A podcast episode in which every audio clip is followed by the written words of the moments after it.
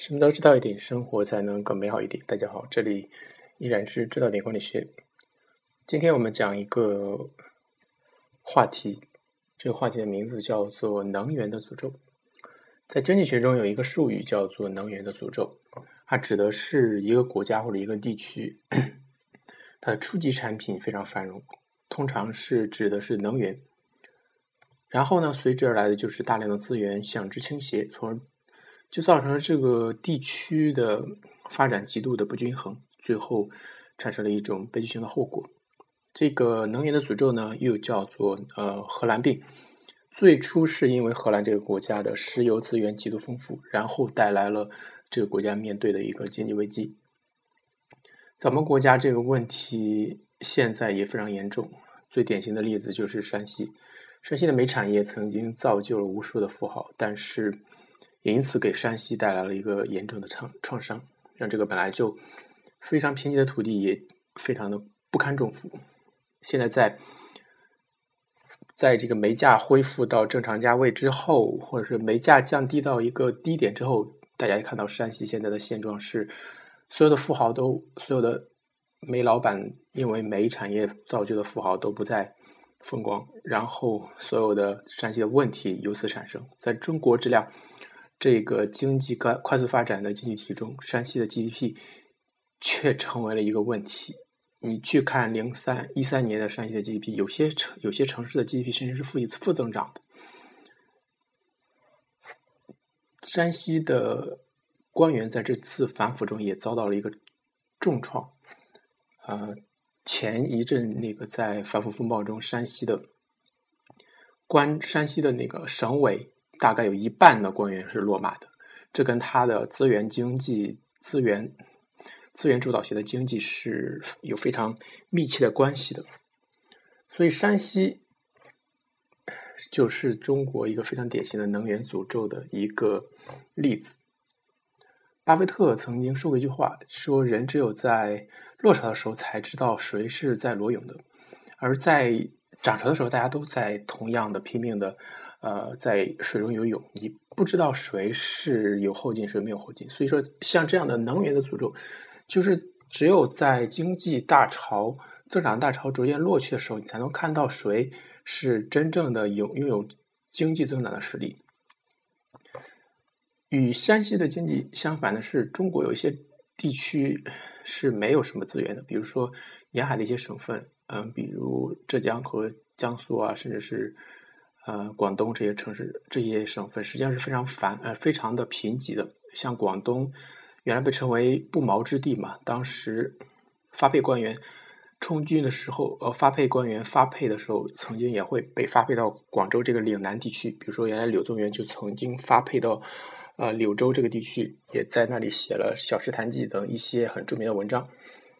呃，所以说你可以看到中国当今经济增长的。经济最繁荣这些城市，它实际上都是没有能源的，都是没有非常丰富的资源的。但是，正是由于这些先天性的劣势，造就了使得这些地区的人际非常的努力。比如温州的经济，没有温是全部都是由于民营经济的发展而造成的，是由于这些商人的智慧和努力而造就了今天这样一个啊，是温州的经济的一个。一个传奇吧。虽然现在温州经济也遇到了一定问题，但是它跟山西所遇到的问题还是不能相比的。温州还是大量的藏富于民，还是有发展的一个后劲的。而山西现在是所有的所有的财富在一夜之间被挥霍光，剩下的全只是大地上的一片狼藉。所有的经济被挥霍殆尽，所有的官员被抓进了牢狱，而山西的受苦的百姓还是依然是受苦。所以说，为什么有这么一个能源的诅咒呢？是因为当你习惯了能够不费吹灰之力从地上就能够很简单的把这个财富挖出来的时候，你就会，比如说这个官员大笔一挥，在那个呃很多的那个审批上随随便的签个字就能够得到一个政绩的时候，他就不会再为创新而去绞尽脑汁，就不会再去真正创造价值，为人为人民幸福真正的去做一些改变，去做一些很困难的事情。所以说，这些看似看似能够让山西能够得到快速致富的一些能源产品，最终却成为了山西的这个呃阿喀琉斯之种，就是它的一个最终导致它。经济破灭的一个原因，跟山西同样拥有这个巨量资源的还有，嗯，这个迪拜，但是迪拜却和山西走上了一条完全不同的道路。我们今天看迪拜是一个非常繁华的一个地区，那么迪拜是怎么做的呢？山西的富豪在他们积累一定金钱积累。很多金钱之后，他们把这些金钱大多是都挥霍在了进口车或者房地产，或者是进了腐败官员的电影口袋。而与之相比不同的是，迪拜却把他地下的财富挖出来，就变成了地上的财富。我们都看新闻都知道，是那个迪拜现在有一些的非常经典的一些建筑，呃，比如说哈利法塔，这个世界上最高的这个建筑，现在还是在呃。呃，还是在迪拜这个地方，大概几年前建成的。虽然中国现在有好几个在建的建摩天大楼说要超过这个哈利法塔，但是暂时还这个世界第一高楼的美誉还是在迪拜。包括帆船酒店七星级的一个酒店，还有棕榈岛购物中心，还有那个沙漠中的一个滑雪场等一溜冰场等等。啊，迪拜从一片荒漠，从一名呃，不闻的一个荒地，就一夜之间就成为世界上一个最富盛名的一个城市。我们在现在列举世界上最发达的这个都市的时候，你不可能能够漏下迪拜这个地区。而我们现在对迪拜的印象，也不仅仅才是原来那种爆发的土豪的那种形象。迪拜的新的一些呃一些形象，也开始慢慢进入人的视野，比如它的服务业，它的航空业。还还有它的教育业，现在航空业，迪拜的那个阿联酋航空现在是世界上服务最好、而收入最高的这个航空公司。我本人没有坐过迪拜航空公司的飞机，但是据啊一些我坐过这个阿联酋航空这个航线的这个朋友说的话，那个服务是非常周到的。那个服务这个大家都知道，服务这个东西。不是说你仅仅投入金钱就能够做成的，你必须是投入努力。服务的价值在于一些细节，你对于细节的把握，你对于这个真正能不能够以一个让让客人感觉到宾至如归，这是一个需要持续不断努力创新的一个结果。而大家看到一个中国。同样的一个旅游城市，跟迪拜定位差不多的一个城市三亚。如果大家去过三亚的话，就会发现三亚跟迪拜这个这个是名声是完全不同的。大家在提到三亚的时候，除了三亚那些五星级酒店，除了那些少数富人能享受到的服务之后，大多数人还是在抱怨三亚的宰客、三亚的那个一些乱象。所以说，服务业这个东西，你必须是投入很。很大的资本，然后你收收获才能够收获来一点点的回报。所以说，迪拜的努力是得到了承认。为什么迪拜没有最终走上这条能源诅咒之路？是因为他们为这个世界创造了价值。我一直认为，在这世界上，你创造的价值与你最终收到的回报是应该是成正比的。所以说，短时间内可能不会成正比。比如说。山西在短时间内也也曾经积累起巨量的财富，在当时的煤老板成为成为一时之谈，所有人都在谈论这个煤老板如何挥霍，如何比如说五千万嫁女啊这些。当然，到今天你看，在很长一段时间内，这个价值与与你的与你的投入的这个努力，你为这个社会创造的价值与这个社会给你的回报一定是成正比的。就像千万嫁女的那个老板。最终的后果是，他也进入了牢笼之中，他也卷入了山西这个黑金的政治中，也不得不他为他的当初的选择而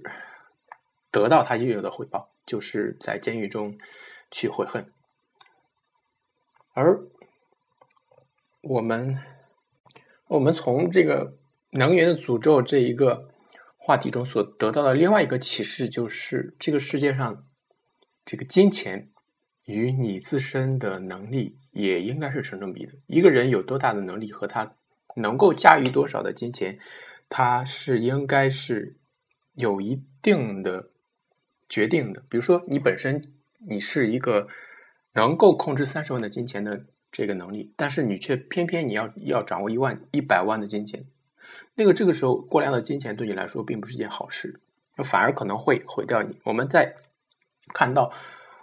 很多的这个买彩票一夜暴富之后的，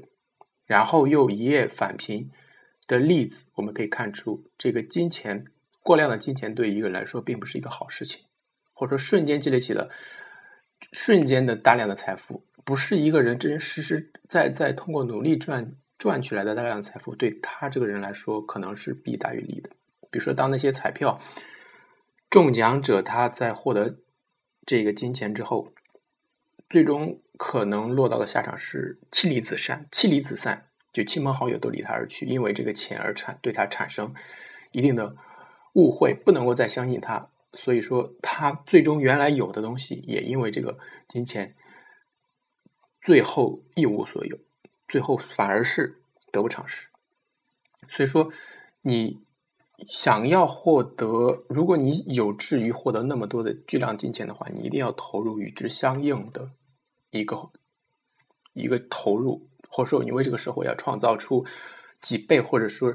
数十倍于你本身所掌握金钱的这个价值，你才能够。把这份金钱能够守得住，就像山西，如果他当时在拥有了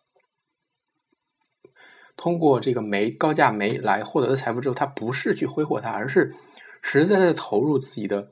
经济中，比如说去投入教育中，最简简单单应该做的，当一个人，当一个地区富起来之后，最简单应应该做的事就是投入教育，让这个社会能够获得一个可持续发展的动力，而不是。让这些过多的金钱去被那些富豪、被那些官员去挥霍掉，这个时候可能对所有人来说都是件好事情，不仅是对山西的这个百姓来说，对于这些富豪本身可能也是一件好事情。你想想，邵逸夫他为这个中国社会投入了中国社会的教育，投入这些金钱之后，他有没有收到回报？他肯定收到，收到的回报比他这一投入大的多得多。为什么？因为他。获得了在中国各地这么一个良好的声誉，而他的从此之后在中国做生意，他可能也因此畅通无阻。OK，我们今天的能源的所入这一期就谈到这里，我们下期再见。